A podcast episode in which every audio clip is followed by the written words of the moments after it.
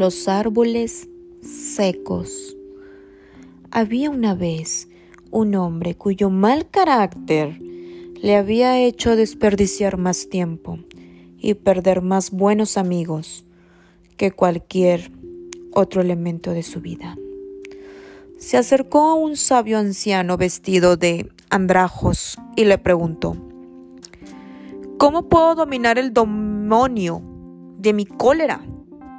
El anciano le dijo que se dirigiera a un oasis agostado del lejano desierto, se sentara entre los árboles secos y extrajera agua, salobre para cualquier viajero que acertara a pasar por allí.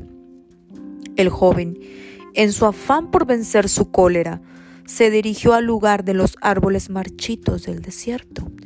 Durante varios meses, envuelto en una túnica y un albornoz para protegerse de la arena, extrajo agua amarga y se la dio a todos los que se acercaban a aquel lugar.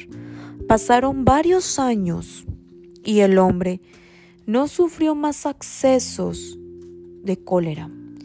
Un día se acercó al oasis seco un viajero vestido de oscuro y contempló con arrogancia al hombre que le ofrecía un cuenco de agua.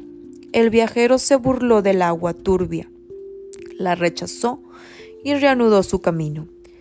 El hombre que le ofrecía el agua se encolerizó inmediatamente, hasta tal punto que la rabia lo cegó, y agarrando al viajero, lo derribó de su camello y lo mató en el acto. Inmediatamente se arrepintió de haberse dejado llevar por su arrebato de cólera y haber perpetrado semejante acción. De pronto, se acercó otro jinete al galope. El jinete contempló el rostro del muerto y exclamó, Gracias sean dadas a Alá, pues has matado al hombre que iba a matar al rey.